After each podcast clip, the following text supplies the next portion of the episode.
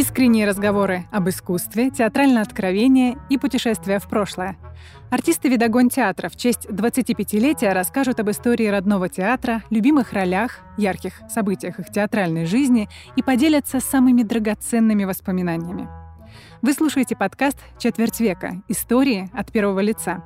Меня зовут Дарья Демиллер, и я буду вашим проводником в мир «Видогон театра».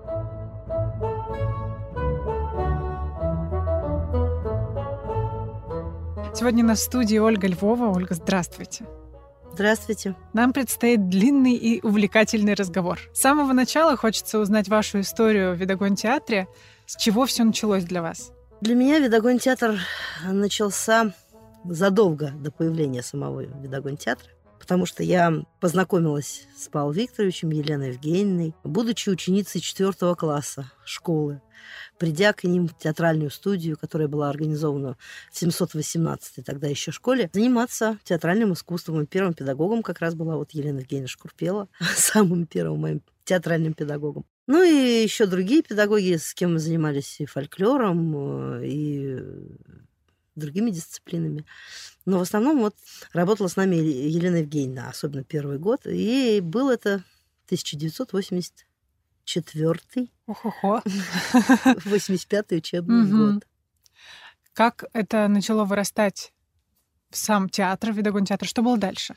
Дальше, просуществовав в школе год, студия ушла в другое место, искала себе долгое место. Вы ушли вместе со студией? Ну, вместе со студией, да, конечно. А потом студия э, видоизменялась, набирались э, не только школьники, а уже потом набирались люди достаточно взрослого возраста, то есть уже окончившие давно и школы, и работавшие, и тогда уже школьная театральная студия переросла сначала в Зеленоградскую театральную студию, потом в молодежную театр-студию. Потом, переезжая из помещения в помещение, и в 11 районе, и в 12 районе мы в комнатках были, и в 11 районе мы были. В помещении, где сейчас находятся мои документы, там был раньше зал. И вот там был уже взрослыми ребятами, которые пришли в студию старшей группы, самой старшей молодежной. Был отстроен такой небольшой театральный зальчик на, по-моему, 4 или 5 рядов зрительских. И все это было сделано своими руками. Какая-то театральная площадка была построена. Там мы просуществовали какое-то время. Там были поставлены первые какие-то спектакли. Потом получилось так, что студия практически осталась э, без надзора педагогов. Но Павел Викторович никогда не оставлял э, сам коллектив, то есть окончательно не бросал. А потом э, был организован э, историко-этнографический театр, и педагоги ушли туда работать в основном. И вот остался только Павел Викторович, который так иногда надзирал за, за нами, как мы там существуем сами по себе. Но благодаря молодежной группе, там уже от групп практически ничего не осталось, из всех групп остался самые, самые горевшие идеи Костяк такой? Ну, костяк, да, люди, горевшие идеей существования в театре, в театральной студии. Фольклором мы продолжали заниматься, поскольку уже была привита э, к этому и любовь, и Наталья Владимировна Табачкова уже поступила, как это сейчас называется, колледж при Институте культуры на хоровое отделение, на фольклорное. Я... И благодаря им мы материал получали с ней, вот пели, танцевали, пытались как-то существовать. Потом время шло, студия не разваливалась, она как-то жила чем-то. И Павел Викторович, он, опять же таки, не оставляя идею создания в Зеленограде профессионального театра, вернулся к нам, стали появляться какие-то спектакли. Потом нас погнали из этого помещения. И мы оказались э, в итоге практически уже в 90-х годах, в 90 да, это был, наверное, 91 или второй год, если я не ошибаюсь. С датами могу напутать, у меня с цифрами не очень. И мы оказались в шестом районе, в 617 корпусе. Там раньше был клуб, э, клуб от завода по-моему, «Заря», если я не ошибаюсь, так клуб и назывался «Заря». И как мы там оказались, э, просто э, в какой-то момент муж одной нашей барышни, которая была как участником студии, да, актрисой студии, был директором этого клуба «Заря». Клуб, ну, сами понимаете, сложные 90-е годы, клубы загибались, много чего загибалось в тот момент.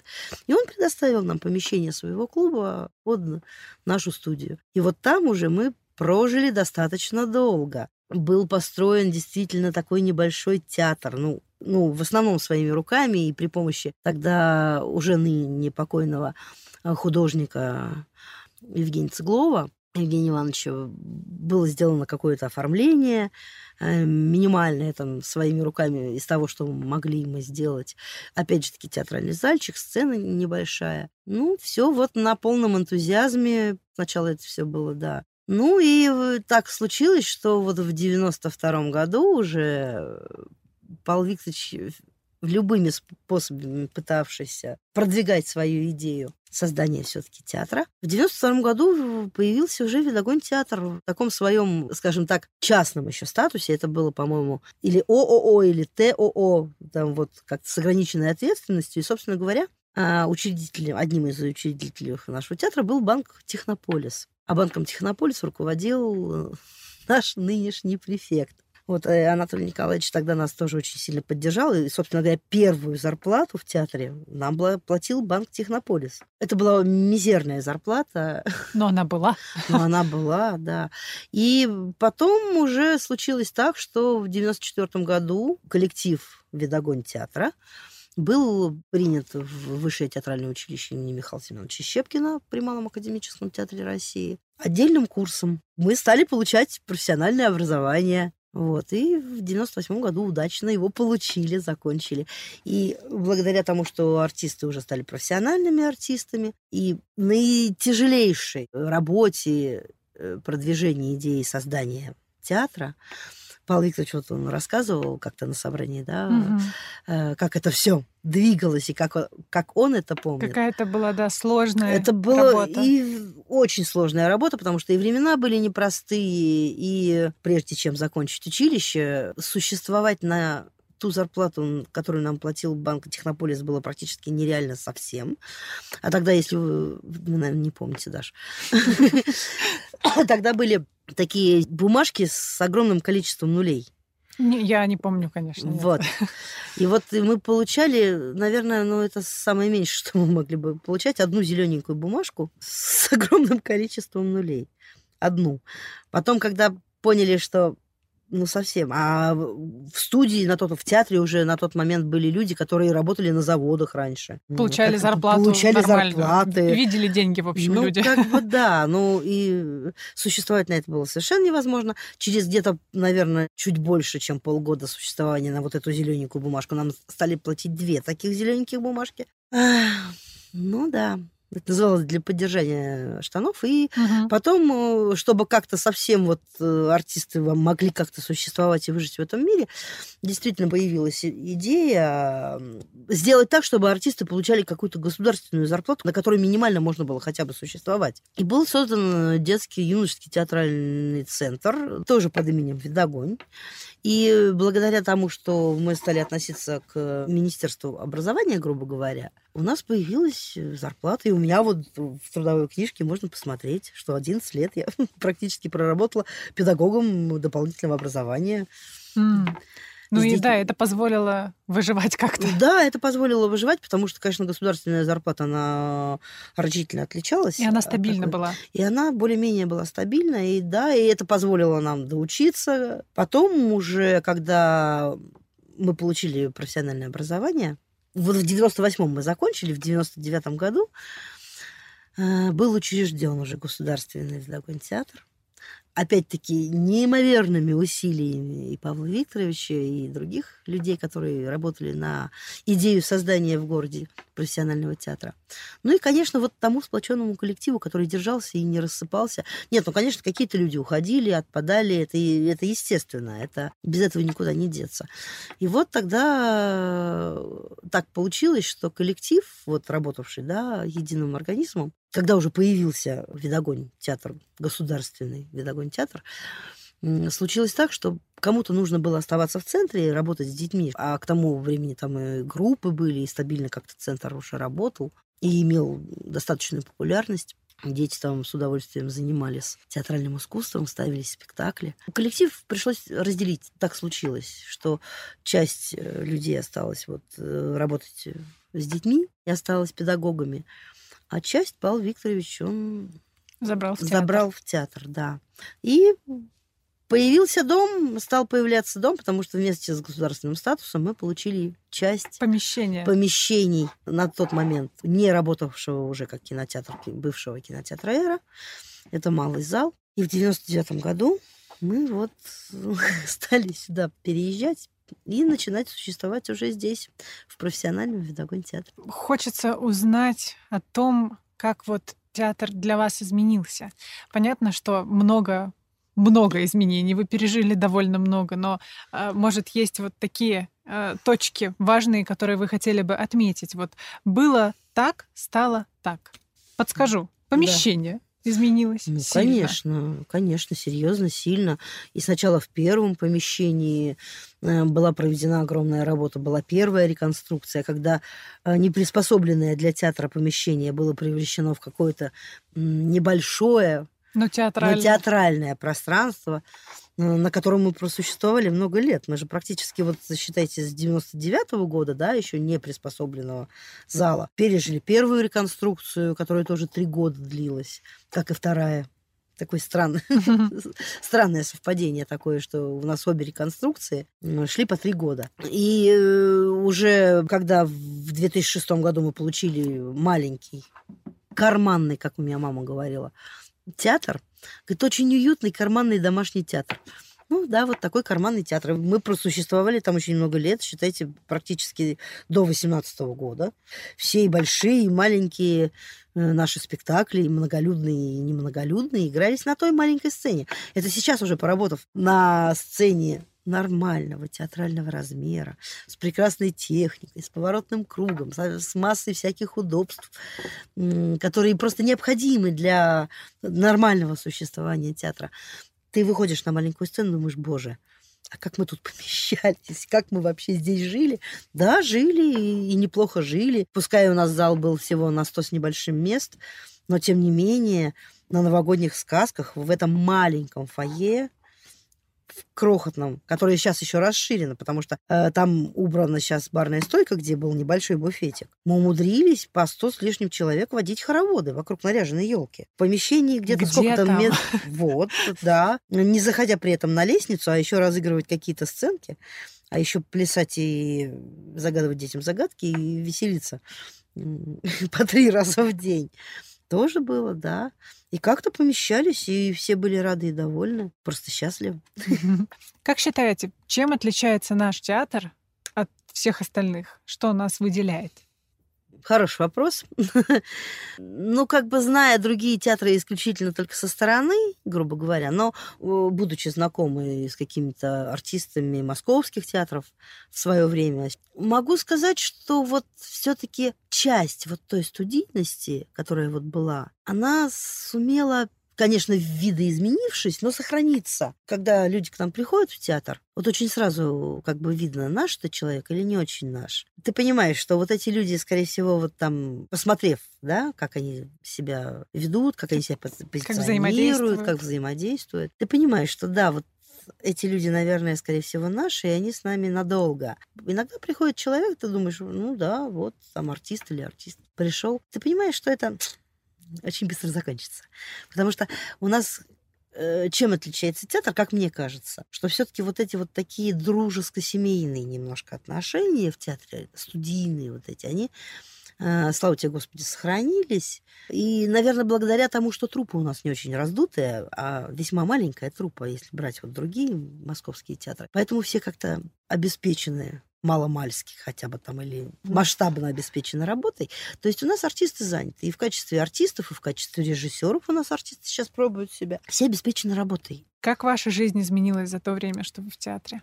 Сложно сказать, как она изменилась. Мы стали взрослее, у всех стали появляться семьи, дети, вторые работы. Ну, наверное, нужно сказать, что все думают, что артисты получают какие-то немыслимые, немеренные зарплаты. Это совершенно не так. Поэтому и вторые работы появляются. А Жизнь изменилась, театр стал более профессиональным. в этом есть свои плюсы, конечно, несомненные, потому что уровень спектаклей повышается, и уровень отношения в, к постановке спектаклем, скажем, да, там, естественно, меняется в лучшую, как я считаю, сторону. И э, новая сцена, новая аппаратура дают определенные возможности и придумывать что-то, и существовать да, в этом. Потому что, вспоминая декорации, которые мы сами на тряпочке рисовали, конечно, ну, понятно, что Уровень сильно отличается, сильно, конечно. конечно. Вы были в театре с самого начала его истории. Может, есть что-то, чего вам не хватает и почему вы скучаете с развитием? Чем более профессиональнее театр становился, ну, конечно, и отношения внутри театра менялись. И мы становились не моложе, мы становились немножко другими, стали уже с тех времен. Почему скучаю? Ну, наверное, скучаю вот по тем студийным отношениям, которые в коллективе были. Мне их немножко не хватает. Но это уже в силу по молодости скучаю, как по юности по своей. Вот, по, по... Тут такая совокупность факторов, не только Совокупность по... факторов, конечно, да. Конечно, хочется забыть что-то там, какие-то неудачи, провалы, какие-то там конфликты. Естественно, без них тоже ни в одном коллективе никогда не обходится. Но это как-то все уходит. Это рассыпается в пыль, а остается то самое, самое интересное, главное, ради чего, собственно говоря. Идея, идея вот этого духа видогонь, вот как я на экскурсиях ребятам рассказываю, это тот дух, который помогает и выжить в этом тяжелом мире, и развиваться, познавать себя заново и заново, придумывать что-то новое, стремиться к чему-то. Это же очень здорово. Давайте теперь поговорим о ваших ролях. А самый первый. Вспомните, кого вы сыграли. Ну, вот самая первая ваша роль в Видогон театре. В Видогон театре или еще начинается студия? Откуда А давайте обе вспомним. И ту, которую в студии сыграли первую, просто Самая первая. Самая вот первая. Роль, вот самая первая. первая роль. Это был спектакль «Серая шейка» в постановке нашего педагога Елены Орловой. И я там сыграла зайца. Такая вот первая роль. Да, такая вот первая роль. А в Видогон театре первая роль? Для меня, вот знаете, вот даже еще до Видогон театра, вот роль-роль для меня была, когда мы еще в одиннадцатом районе жили, и вот был построен зал, Елена Евгеньевна уже вот вернулась в качестве педагога и режиссера тоже к нам. Поскольку у нас было очень, ну, достаточное количество девушек в студии, тогда еще, да, а, был поставлен очень интересный спектакль, который вот я с особой теплотой, наверное, вспоминаю, по роману Евгения Негин. А, и назывался он «Сны о Татьяне». Спектакль он существовал в двух ипостасях. Он сначала был первый вариант э, этой работы, потом спектакль видео изменился, и уже в шестом районе мы играли немножко измененный его вариант. Но вот, наверное, для меня самая первая роль, вот такая большая, хорошая вот роль, это была роль в этом спектакле, где я сыграла девочку, э, читая, открывающую книгу и начинающую читать и познавать Евгения Онегина. Mm. Потом спектакль был поменен, девочка была убрана, потому что девочка выросла. Причем я была не первой исполнительницей этой роли, а второй исполнительницей этой роли. Но вот, да, это, наверное, такая вот самая большая, ну, такая большая роль для меня в студии тогда напора. еще студии, да. Но вот для меня это была такая большая вот первая, наверное, роль. А в Видогон театре вот когда уже появился сам Видогон театр, а, опять же таки брать профессиональный театр или тот, который в 92-м году Профессиональный. Появился? Профессиональный театр берем. То есть это когда мы уже приехали сюда, вот а, царица в банничке. Я выписала. Царица в банничке, да, но этот спектакль, он переехал сюда из шестого района. А, то есть спектакль он существовал там. А, и да, мы восстановили на сцене здесь, э, в Эре уже, этот спектакль «Банничек». Квадратура круга еще вот тоже. Квадратура круга это отдельная для меня роль замечательная. Но это, опять же таки, не первое, потому, потому что мы потом здесь, э, опять же таки, поставили «Женитьбу», где я сыграла тетушку. Вообще мне по жизни очень везло на возрастные роли. Я, по-моему, с самого детства играла тетушек, бабушек, мамушек, нянюшек. Ну, наверное, вот, да, фактура, она как-то... Тогда давайте Обязывает комплуа, наверное, скажем так. Давайте вспоминаем тогда о ролях, которые вы можете назвать значимыми для себя. Вот по-другому ракурс поменяем. Понятно, что все мы Ну вот вы не назвали, вспомним? назвали квадратуру круга. Для меня это вот, знаете, почему зна- значимая роль? Во-первых, для меня это значимая роль, потому что это роль большая. Там в этой пьесе всего четыре персонажа главных, и практически вот вчетвером они существуют, за исключением там нескольких еще человек, появляющихся в этом спектакле. И что замечательно, я играла молодую девушку, моложе себя по возрасту. Да, и это была очень хорошая роль. Я очень тепло вспоминаю об этом спектакле, о работе над ним и о поездках в фестиваль с этим спектаклем. Мне посчастливилось два раза работать с гениальным режиссером, Вы про с Кузина. Александром Кузиным, да. Я с кем не разговариваю, все очень о нем тепло отзываются. И это, конечно, для меня тоже теперь такая любимая тема слушать, как работается с Кузиным. Мечтаю с ним познакомиться. Э, Он гениальный человек, гениальный режиссер. Побыв когда-то артистом, он стал режиссер. Для меня это вот тот режиссер, с которым я вот готова в его спектакле проползти червячком по сцене. Вот Если будет нужно. если будет нужно, да, потому что для меня это мой режиссер, очень очень понятный, и работа с ним это отдельная, скажем так, ипостась для меня, потому что, во-первых, э, Александр Сергеевич, он определенного уровня режиссер. И он, конечно, известен не только в Москве, но вообще в России, но и не только в России. Он ставил свои спектакли, вот с Кириллом они в паре работали, там и в Корее, там еще где-то, да, там за рубежом. И поработать с таким человеком, это, во-первых, вырасти на определенную ступеньку даже взойти, я бы сказала, вырасти, над собой немножко подняться. Мне повезло, и я работала в обоих спектаклях, поставленных Александром Сергеевичем у нас в театре. Я и в «Царе Федоре» сыграла Волохову, и в спектакле «На дне» я сыграла Квашню. Эти спектакли, конечно, определенной вехой явились. И с теплотой вспоминаю работу над этими спектаклями и жизнь этих спектаклей в нашем театре и поездки с этими спектаклями на фестивале с огромной теплотой. И, конечно, если так случится, Александр Сергеевич будет вновь работать с нами, конечно, мне было бы очень интересно и очень хотелось бы поработать у него снова. Потому что этот человек, который вот ненавязчиво, не настаивая, подводя тебя к каким-то мыслям, вот именно подводя, а потом ты думаешь, а как, а, вот как я, почему, а ведь, наверное же, я это сама придумала.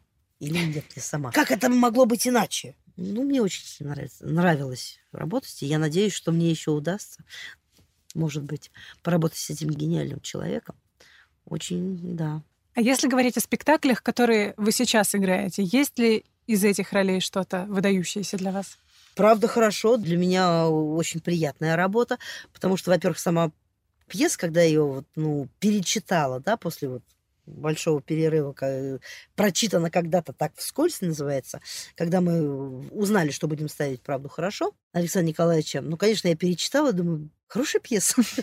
ну, в принципе, неплохая пьеса, все очень понятно, да, А, тем более, как бы, интересная сама та идея, которую Павел Викторович предложил в э, решении постановки этой пьесы, тоже достаточно интересная. Она немножко повернула эту пьесу для меня немножко другим боком, Мгм. скажем Она так. стала такой магической немножко. Ну, да, когда вынимается вот то, что называется Островским, то есть весь его быт, потому что Островский это вот именно тот купеческий быт.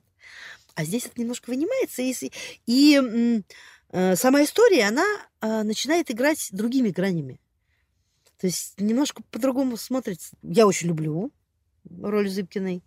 А, Она интересная, потому что там и актерски есть что поиграть. Вот у нас был такой спектакль, который я тоже, кстати, вспоминаю с теплотой. Это «Журавлиные перья».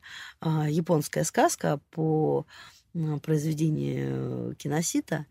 У нас вот был такой необычный спектакль для не только для нашего театра, а вообще для театра, потому что у нас был такой кабуки наоборот. Театр кабуки, ну вы же знаете, да, что там роли все играют мужчины, а у нас вообще очень женский спектакль получился, потому что при одной женской роли были назначены пять актрис. Мало того, что э, пять актрис. Режиссер женщина Надежда Орлова, композитор Катя Дмитриева женщина, художник женщина.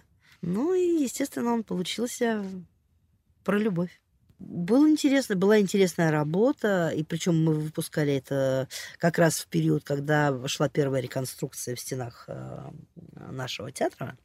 Как раз это был период где-то 2004, по-моему, год, э, «Журавлиные перья». И мы выпускались на сцене ДК. И потом это переехало, естественно, когда уже в шестом году э, наша сцена открылась. Э, мы какое-то время играли этот спектакль. Достаточно за... интересно, забавно. Такой вот для меня тоже интересный опыт исполнения мужской роли. Случалось ли на вашем опыте, что спектакли идут не по плану, что случаются какие-то накладки? Ну, конечно, это неизбежно. Театр чем отличается от кино? Потому что это на каждый спектакль выходишь как на отдельный экзамен. Упоминавшийся спектакль киносита «Журавлиные перья», поскольку материал был все таки японская сказка, японская, японская традиция. У нас даже японская речь звучала в этом спектакле. И получилось это случайно, но поскольку японская сказка, там у нас был такой момент, где персонажи очень сильно... Ну, всю же сказку мы на русском, естественно, разговаривали. А там был такой момент, где они очень сильно были испуганы. Прям вот до неимоверности, волшебством происходящим, который... И вдруг они начинали говорить по-японски. А почему так получилось? А у меня на тот момент э, были соседи. Барышня съездила в Японию, там училась и даже немножко поработала, и прекрасно, естественно, владела языком. Кстати, ее тоже зовут Даша. И я говорю, Даша, вот ты знаешь, вот скажи мне несколько фраз. Она говорит, а что надо сказать? Я говорю, ну, мы там несколько предложений с ней перевели на японский. Она... Какие-то реплики. Ну, реплики, да, реплики. И потом эти реплики в японском варианте стали звучать в этом спектакле. Да. Ну, и потом, конечно, э, поскольку, во-первых, мы играли не жен... только одна там женская роль, а это журавль. Цу героиню звали. А остальные мужчины. Это Йохьо имя, Унзу, Маза, персонаж, которого мы сами придумывали, его там нет. И, конечно, мало того, что это ну, мало привычно для русского человека, да, и имена такие, все, текст как-то он, естественно, на русский переведен, он адаптирован, а вот имена, и с этим случалась периодически какая-то забавность. Вот моего персонажа, его звали Унзу. А, еще был персонаж Содо, вот Маза, такая троица бандитов у нас таких была, не самых положительных персонажей. И два главных э, героя – это Цу и Йохьё.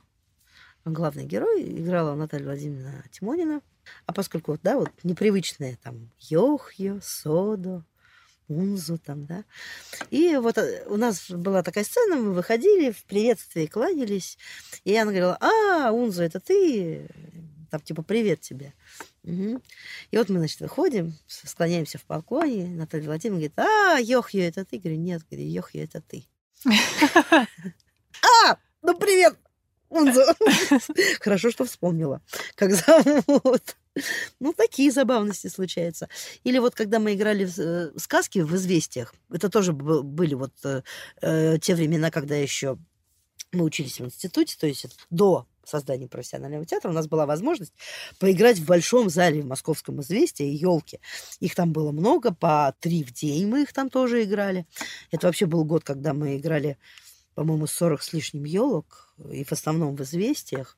А сказку мы играли «День денешенек, встань, пробудись». Была у нас такая сказка. И я на тот момент в этом спектакле играла, скажем так, невесту главного героя ну, историю все рассказывать будет очень долго, но там сюжет такой, что, значит, э, ночь своровала день, один главный герой, Федор, которого звали, э, идет его выручать, попадая во всякие перипетии, а за ним сзади бежит его невеста, догоняя как бы его, да, э, и находит его вещи какие-то, оставленные по этапу продвижения к выручению дня денешенька, да. Федор встречает и леших, э, там кикимор, и потом уже баба Яга, который там, да, и потом саму ночь. И история потом разрешается, естественно, счастливым концом. И вот я играла эту героиню, невесту, которая бежит и находит. Она все время как бы чуть-чуть опаздывает. То есть она говорит, вот он был, голосок его слышала, а о, вещи его валяется. Там плеточка, было вещи, по-моему, всего две. Он терял как раз плеточку свою, плетку, да, которую он с собой носил, э, котомочку, которая, сумочка такая привязанная у него к поясу была. Ну и Потом уже, когда ночь главного героя почти что погубила, невеста всех выручала своими слезами, песней. Было все очень прекрасно. Ну и вот однажды случилось так, что бегу я сзади за своим любимым, это огромный зал, известия для нас это такое тоже необычное. Реакции этого зала – это отдельная история, про них можно очень долго рассказывать, как дети реагировали на такую фольклорную сказку, на такие события. А, и плеточку нахожу, значит, Федор уходит, и выхожу, и должна валяться котомочка под кустиком. Котомочки нет. Котомочки нет. Ладно, нет. Вместо котомочки валяется какая-то тряпочка, больше похожая на портянку. Ну, надо что-то делать. Ну, и мне ничего не остается, как сказать, ой, вот, только голосок любимого слышала, Федор, видно, был он здесь. Ах! Думаю, как же это назвать? Да. Платочек Федора. Видно было здесь. Наши потом, когда это за кулисами смотрели, они это потом легендами обросло, что я уткнулась в этот платочек лицом. Не было такого. Я вот так вот его и унесла. Это, это платочек видом такого, да. А просто э, получилось так, что котомочка от пояса не отвязалась. Они, а веревочка, на которой держалась, шелковая. То есть ее вот так вот не порвешь. просто так не порвешь. Естественно, главный герой вынул то, что там было. А там была просто какая-то тряпка сунута для объема в этот кошелечек кожаный. Ну да, вот такое тоже, вот такие накладки тоже случаются. Вообще накладки, они не всегда очень забавными бывают. Ну, главное их стоически выдерживать ну, и да. находить выход из них. Да, Вы конечно. с большим теплом рассказываете о спектаклях новогодних, о детских сказках. А, вам нравится играть больше детские спектакли или же все-таки взрослые? Очень сложно сказать, но, естественно, конечно, любой артист скажет, что взрослый материал, ну, как бы интереснее. Детский тоже очень интересен, потому что э, здесь же не от материала, который ты играешь, а вот действительно от зрителя. Э, я люблю и, детский материал очень люблю, и взрослый очень люблю. Дети, наверное, они более честнее в своих реакциях, более непосредственные. И в этом тоже есть своя прелесть. Ну, их и не обманешь еще. Их и не обманешь, да. На детях, кстати, можно какие-то вот вещи проверять, те, которые на взрослых никогда ты не проверишь. Поэтому и в тех, и других спектаклях есть своя прелесть. Когда дети начинают откликаться, начинают реагировать на какие-то вот э, вещи, которые в сказках обычно происходят. Такой интерактив появляется. Это даже так как-то ну, придает сил, что ли, каких-то, но интереса какого-то даже. Если мы продолжаем говорить mm-hmm. о неурядицах на спектаклях, э, вернемся к смеху. Я знаю, что артисты часто намеренно или ненамеренно колят друг друга. Бывает. Было ли у вас такое? Ну, я вообще ар- артист ну, который не предпочитает раскалывать другого, потому что никогда не знаешь, как это может вывернуться. Но бывает раз в год на зеленой елке. То есть на сам, самая последняя елка вот в серии, да. Она называется зеленая. Она называется зеленая. И вот как раз позеленить спектакль, это вот придумать какую-нибудь такую э, добрую шутку, хороший розыгрыш для своих партнеров. Особенно, когда ты играешь по три спектакля в день в течение двух недель, там порядка 38, 40 и больше спектаклей, то, ну, сами понимаете, да? Как-то это отдельная нагрузка и эмоциональная. Хочется выдохнуть ну как-то. Да, иногда хочется разнообразить, что ли. И вот на зеленой елке можно себе э, позволить, но мне всегда нравится, когда вот такие вот э, шутки, они очень добрые добрые, когда они по делу, когда они очень такие аккуратные, то есть не подставляют никого, собственно говоря. Ну, Но для ваших коллег это, это неожиданность и может вызвать улыбку. Ну да. Это вот когда мы первый раз еще на малой сцене играли э, спектакль «Волшебная ночь». Это про игрушки. Если вы помните, у нас такая сказочка была. Мы ее потом на большой сцене восстановили и играли второй раз. На зеленой елке я позволяла себе разыграть своих партнеров очень, по-моему, вышло забавно. Что вы сделали? Я играла там медведицу. Там медведица, вроде бы как вычитав в газете, там сложное слово. Автор в пьесе, он ничего сложнее, чем гидроэлектростанция, не придумал. Ну, это же как-то, ну, знаете, да? Простовато как-то. Ну, да. Что делает э, артист, работающий над ролью? Он, естественно, лезет в интернет, гуглит, грубо говоря, трудно выговариваемые или трудно произносимые слова и выписывает себе список трудно выговариваемых слов.